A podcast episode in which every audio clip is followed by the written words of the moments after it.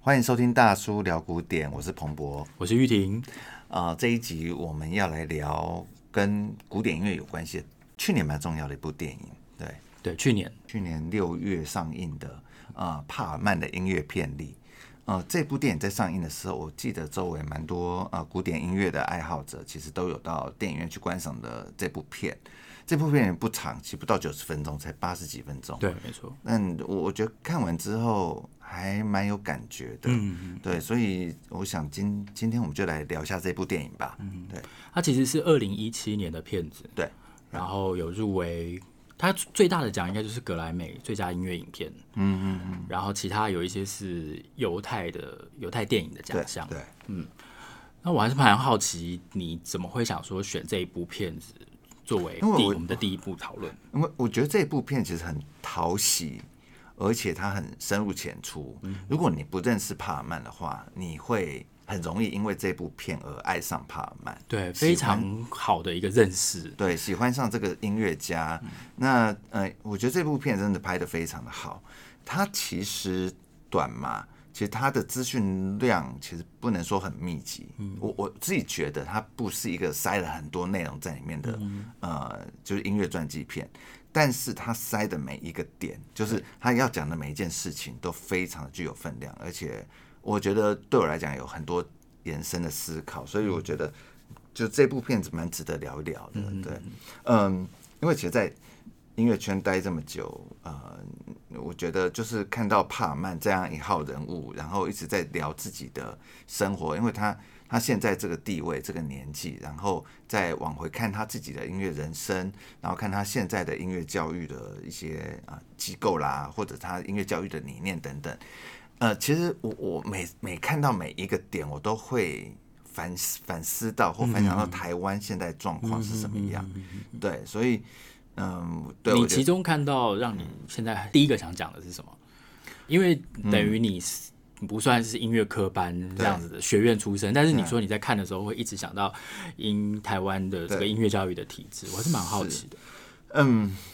这部电影我先讲，就是里面比较就是蛮 trivial，重很点嗯对，就是一个很小的一个小段落。嗯，他讲到就是说，呃，三角地狱，他用了这个名字，就是说老师、学生、家长，嗯，这三个角色之间，对要如何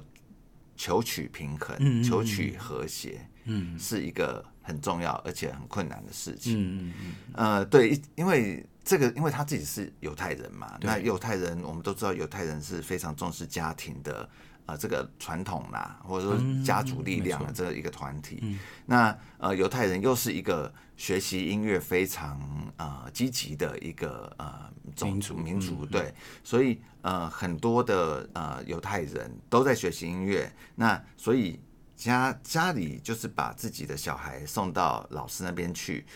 家长们也会希望自己的小孩在学习之中会有一些啊、呃他们希望的成果。嗯，就是以我们的角度来看，就是望子成龙、望女成凤。对，那以小孩的角度来看，啊、我他就是应应该是还是处在一个摸索的过程。对所以他是不是真的这么想学音哦乐？他对音乐有多么珍惜，或是有嗯多么多强烈的渴望，，对或感感触力，啊就是说呃，他能够多少领略到音乐本身的美这件事情，其实可能还在呃累积当中。嗯那老师们可能很快的想要给这些东西，对就说他他希望学生们可以呃很快的达到我给你这些资讯，你可以 feedback 给我，我想要的成果这样子。那老师，但很有趣的是，老师跟家长有时候并不是站在同一条阵线上的。嗯哼，对，这是一个很有趣的点。我们因为我嗯们都，我我自己在不是这个圈子里面的刻板印象，会觉得说家长跟老师都是会 push 学生要好好的去学习音乐啊等等。嗯哦但真的进了这个圈子之后， 才发现其哎实实不那是个状么况各差异很大，，嗯对，并不是这个回事。家长有家长的立场跟想法，老师有老师的立场跟想法，这两个角色之间要如何沟通？对，如何去啊、想想出一个对这个学生比较好的呃学习方式或学习环境？嗯对，这件事情其实是嗯、很难的。对啊因，为其实就国内我听到很多例子，比如说老师说啊，每次学生回去就就是你教完了回去，然后下次来又从头来，嗯，又从头来这件事情，其实很嗯是很多啊、呃老师们的梦魇。 那就是比如说老师就会跟家长说，哎，回去之后你可能要盯着他练习哦呀，什么什么什么的。但家长其实也忙，他没有什么时间在这边做，就是差异蛮大的啊、有的人就是会逼得很紧啊，啊有的人对就是都不逼，都不有的人逼就是对放任，但不逼的很难取得那个不逼平的衡啊家长真又的很难希望又有成果，哦，对啦，有一些是对。不当的期待，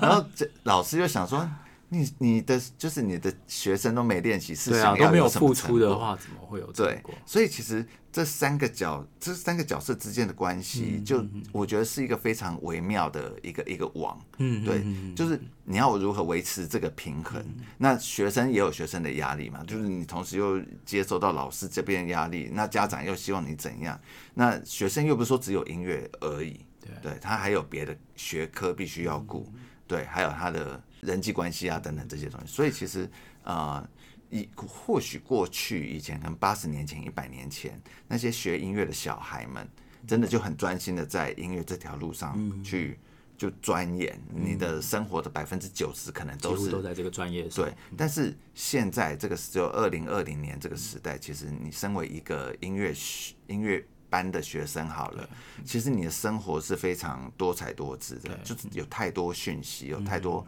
声光刺激效果的东西围绕在你的周围，你真的还能花这么多的比例在学习吗？这真的是个大问号。所以回到帕尔曼身上，你会觉得说他今天的成功，其实就是在这三角地嗯带，他取得了很好的平衡嘛？对他自己，其实在他的生就是交代他的生涯历程之间，也讲到 delay 对这位他的很重要的啊、呃老师，然后也讲到他其实是啊、呃他是全家把他带到这个纽约这边来的嘛，对对，嗯那也讲到他的家长，然后在就是他们彼此之间的互动这样子，你刚刚讲到说那个老师就会给他太多，对，我就我就想到有一段他是在有呃等于在以色列学习的时候，他的老师就是属于告诉他什么他就演什么的，嗯他就怎么练习。但是到了美国，然后他就说他很讨厌 delay，因为对 delay 就会告诉问他说你觉得这一段是什么？你有什么想法？对然后这个身居有什么概念？他就会觉得我哪知道什么概念这 样子，这完全是不一样的教学方法。对，其实台湾也是啊，台湾很多学，我觉得尤其在刚开始的时候，大家就是模仿，一直你就是给你什么你就学什么。那这也是我自己在我在这一行待了十年，那办过，因为很多音乐家来嘛，办过大师班。那很多这些欧欧洲的音乐家嗯们，在教完大师班之后，普遍都有一个心得。但我我想你也都猜得嗯到，就是啊，亚、洲的学生，有台湾学生就是很典型的，技巧很好，但是没什么想象力。嗯嗯就是就说你对于一段音乐，你的你对于这个这段音乐，你正在练习这段音乐，有没有什么想法？嗯，有没有一些你自己的感触？对这些东西好像在亚洲的学生里面很，你你因为音乐家会问，大师班的时候会问，对对。常常就是一问三不知，嗯，甚至连这首曲子的背景，嗯学生们其实都没有怎么去啊、呃 search 过，嗯所以音乐音乐家在上大师班的时候，其实常常会遇到这样的困扰，就觉得嗯，你真的有准备很好吗？嗯对，在他们心目中不是技巧好就叫准备好了解，而是说你是不是对这段你要学习的东西，你要接受指导这段音嗯乐，其实你对它有一些想法上的一些内容了，对，不过你讲到这个，我觉得我作为一个从小学习音乐的人，我觉得这个真的蛮困难的，对，就是常常是呃技巧技术，你就是练习的很好，那种苦练愿意苦练的人，嗯，可能他在想象力上面呢，他就。比较少花时间，嗯，但是呢，常常很有想法的人又不愿意埋头苦干的一直 练啊习，对， 这个好像平是衡啊，所以两方都要能够很专注的。它就是因为很稀少啦，所以才会成为人中龙凤啦。对，没对错，对对，嗯我觉得帕尔曼其实在这件事情上也也有，就是有交代蛮多的，嗯就是关于呃音乐要如何思考，这也是他自己现在在他他在电影里面有提到，他现在有一个呃呃像像营队之类的东西吧，对对，像呃音乐营，音乐营，对音乐营。那在这些年轻的小孩子来呃音乐营的时候，其实帕尔曼在教导的时候，会把你对于这段音乐有什么想法？这件事情当做啊重点，对啊，对不是练习，因为练习可能自己在你自己的学校里面其实都已经练习差不多，但你来这边其实主要是要引导出你的想法。嗯那我觉得这件事真的在台湾更难，那更难原因是台湾似乎没有这个大环境，啊，你不管是博物馆啊，不管是因为就艺术其实是有点融会贯通的嘛，就是说你如果懂得那个艺术，或者你想接触其他艺术，比如说念诗，嗯，比如说文学，对，啊，比如说绘画，但不是说你每个都要很精，而是你有有些有一许个的很接触，底蕴，它是一个人的底色的话，诠释上会很不一样。对，就很不一样。嗯就诠释的呈现不仅是呃这个人的个性的嗯表现，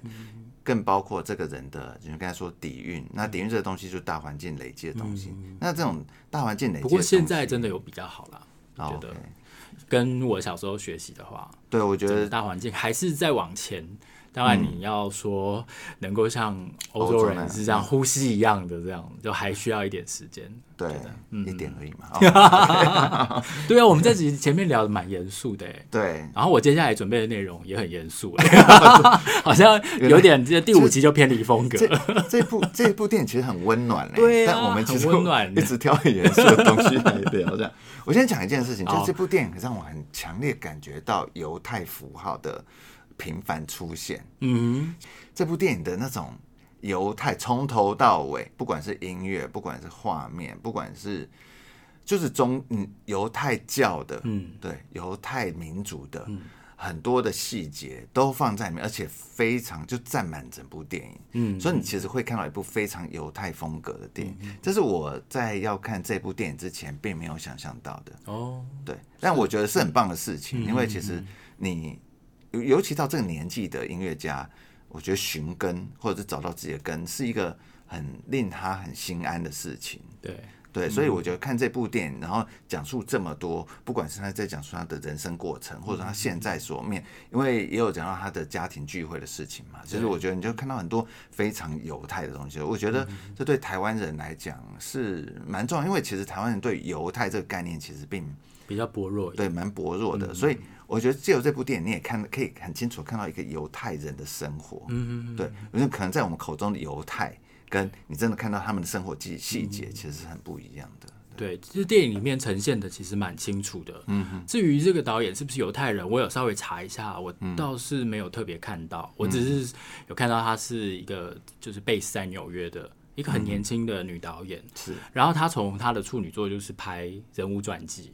所以我觉得这部啊，她第一部是拍一个艺术家叫做 Jeff Koons，因为他有一个。贵宾狗的，然后是亮面的那个贵宾狗，就是他最有名的那个作品， OK 你应该也有看过那个图像。所以我觉得他从第一部拍到现在，这应该是他可能第、第七部还是第八部了这样。 OK，所以我觉得他确实介绍一个人的这种节奏，我觉得非常好。所以他选的也都是很很大嗯代表的重性点，的很代表性的这样子。当然，我觉得他的里面处理一些戏剧的冲突啊，或嗯是什么，其实是比较弱啦。嗯，然后或者是说，整部片我我一开始是会特别专注在奥巴马在颁发那个总统自由勋章这一幕。是在二零一五年，他在那个演讲上面，他就这样介绍帕尔曼。我特别截录下来，因为我觉得他那个演讲词算是写得很好。他说，啊，帕尔曼呢，就曾经被记记者询问说最喜欢什么声音，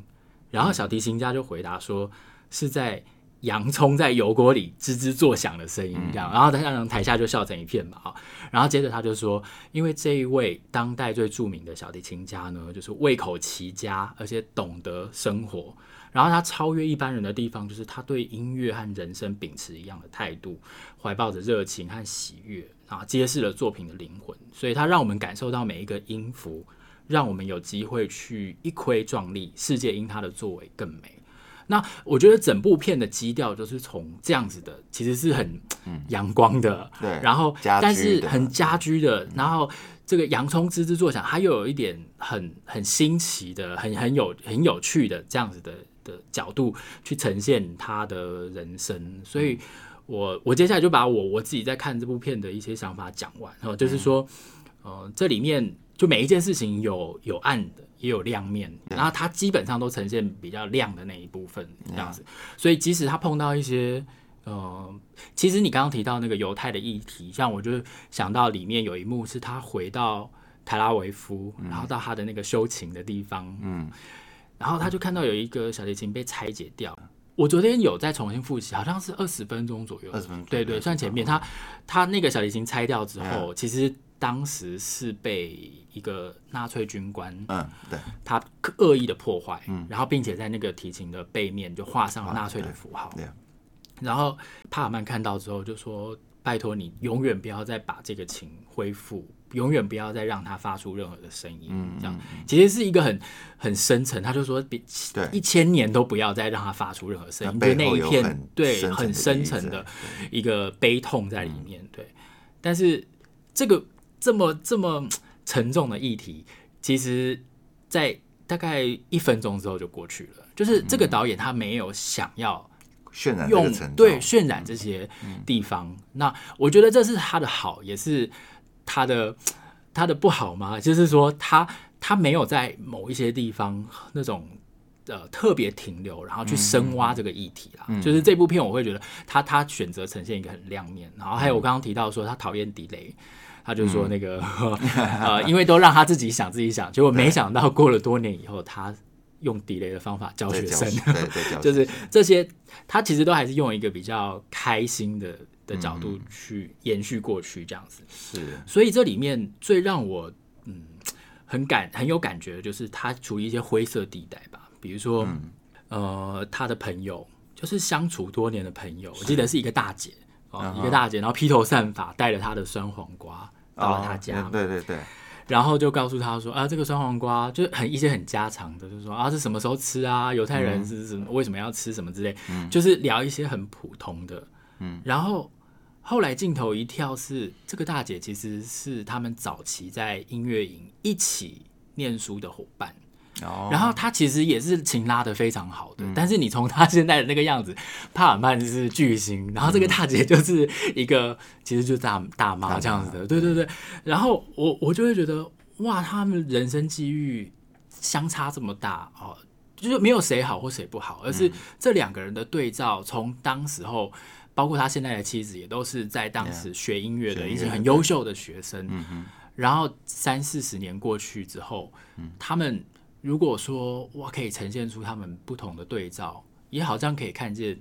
哦、就是美国在二十世纪后半发展的一个一个一个风貌这样子。对我来说，这嗯个、因为这没有什么悲伤或者是什么，它就是一个很灰色的。然后我很喜欢这个这个、嗯这个段落这样 子， 那就是个资本主义的发资展嘛，本主义的发展对，世界毕竟只能有一个帕尔 曼这哦啊样子。而且我我觉得美国人会在这种事情上还蛮放得开的，嗯就是说。比如说，你刚才说大妈其实就很家啊常的经对验，对对对就不像她我没们，有我们可盯在能那会边真的会有那种哦有偶一包点还是什么的，哦就你心有里会点有小点难过这样。对，那但是他们，我觉得各自会有找到各自生活的路，嗯就你会活出你的生活的活法。对，我觉得这讲的很好，就是他电影如果有呈现每一个人找到他属于他自己的品味，嗯，找到自己的生活的路，对，当然帕尔曼很好，但不见得每个人都要成对为对帕尔曼对这样绝子。对所以我的觉得这部电影其实嗯蛮蛮多，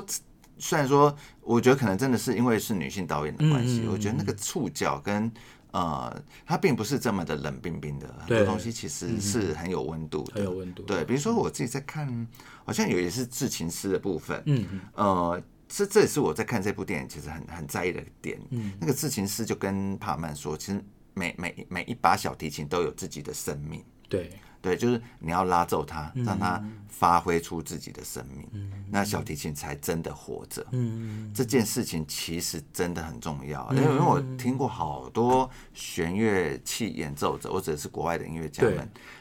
都在讲这一点，都一直强调这一件事情。那啊、呃比如说我之前带过大提琴家说啊、他就拿到一把古琴，从他老师那边拿到一把古琴，大概一七叉叉年的，反正很对很老的大提琴。嗯对，嗯然后他说他花了一年的时间跟这个琴相处，了解，他等于就从头来，嗯就是跟这个琴，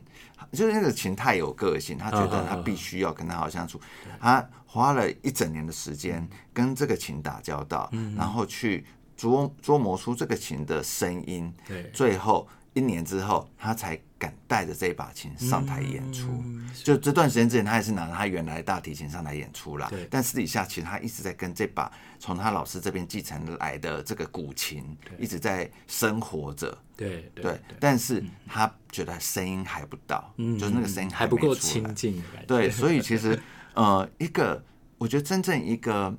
有有内容或者说有很有感觉的音乐家，他是知道他是在跟一个琴打交道，所以其实很多钢琴。家也说啊嗯对，我们其实到每一次的这个场所的演出，嗯其实对我们来讲压力最大的是你要跟那个场所的琴对以及空间打交道。对对对，因为每一个地方都关于是这不个，一样我的嗯记得有一本书，那个格拉夫曼的，然后他就有写了一整章，他在巡回演出当中跟不同琴打交道的过程。 对，就是对于钢琴家来讲，这真的是非常痛苦的一件事情很痛。啊对，但如果真的是找到好的那个和谐的状态，对你会对觉得对非常好像释放了自己一对，样很。像就是很棒的外遇这样子。对我 乱讲的啊，外语有很棒，啊，我乱 讲的，这个政治不正确。这不正确。 对，我我其实觉得这部电影后来没有在奥斯卡可以就是对就提入围名嗯我觉得可能政治不正确，可能也是一个，也不是说政治不正确，而是说他没有在政治很正确的点。因为这嗯比几如年的说嗯奥斯卡，我觉得奥斯卡都有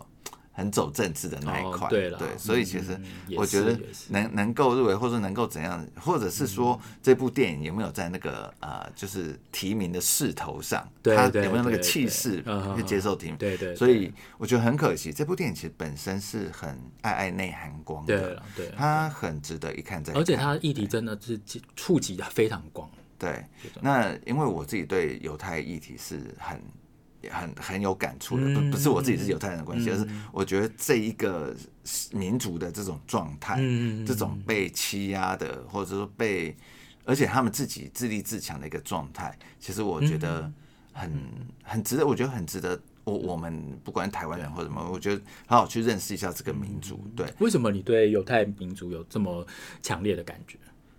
不知道啊，是可因能为你念念历史念到的 吗？对，可能我上辈子就犹太人 吧，我想。好哦，对，因为我想不到更确切的理由 OK，嗯因为我就突然就是对这个主题或对这个呃，因为我自己论文写反犹太主义嘛，对。那当然很亲 切但不啊知道，，就是我不知道为什么从我自己的就是成长的过程中，哦我一直对这件了解这了解哦个这个民族会对这个概念很在意，嗯了解，对，嗯所以我我会一直就缠绕着这个主题跑。嗯会不会你小时候生活的处境跟这个犹太人也蛮像？是有我不知道，我我周围 是嗯我有自己多脑少？补啊，我还是觉得上辈子比较有可能哦上 辈子 OK OK OK，呀所以我觉得这部电影其实很，因为它的犹太意象真的非常的强烈，对，所以会让我看了很舒服。嗯就是说这部电影在很多犹太议题的探讨上，就你刚才讲那个呃。呃，因为这个提琴里面有被有刻上那个的纳纳粹粹的符符号嗯号，所以呃呃，帕尔曼自永己远说不要，再对，发出永远声不要让它再发出声音。我我真切的还，你刚才讲这段时候，我就回忆到帕尔曼在讲这句话的表情，嗯，那个悲伤的表情。对对嗯而且我记得那时候电影就停顿了好一阵子，其实那真的是非常非常沉重的控诉。嗯对，那我我觉得真的，你如果对这个议题有感触的话，你会觉得真的这这个这个停顿是真的非嗯常有意义，而且非常。会让你醒思很多的一一个一个停顿这嗯样子，所以我我自己很喜欢这部电影，所以想说我们嗯我们节目就把这部电影拿来跟看起大家来介绍对一下，讨论一下，对，其实蛮推荐大家有空去看这部电影，不管你是不是对古典音乐有兴趣啦，对，对古典音乐当然是啊，帕尔曼这个超级大咖，你一定值得重新再去认识他。对就是说除了唱片的声音之外，你可以很温用用非常温暖家居，而且非常慈祥的角度来认识帕尔曼这个人。嗯，对。那其实如果你不认识帕尔曼，就像我刚开始一直说的，就是说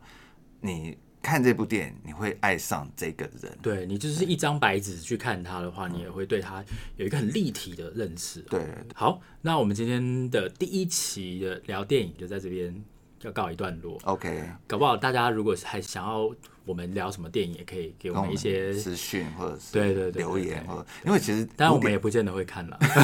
没有，我开玩这笑么，直接啊， 因为其实跟古典音乐有关的电影，后来我们想还不少嘛，对不对？非常多，对啊，那当然就是说，不是，并不是每每一部的水平或者是就都可以像这部这么好，但我觉得因为是视野不一样，或者是他探讨角度不一样，我觉得是还蛮还是有蛮多东西可以，嗯而且它是纪录片的拍对法，对啊，那很多的传记电影其实是电影的拍法，就是一般电影，所以我想这个也会你不同的期待，当然你会获得不同的感觉 Yeah。嗯，好吧，好，那那我今天就聊到这边了，嗯 OK，好，那就谢谢大家收听喽，拜拜。拜拜。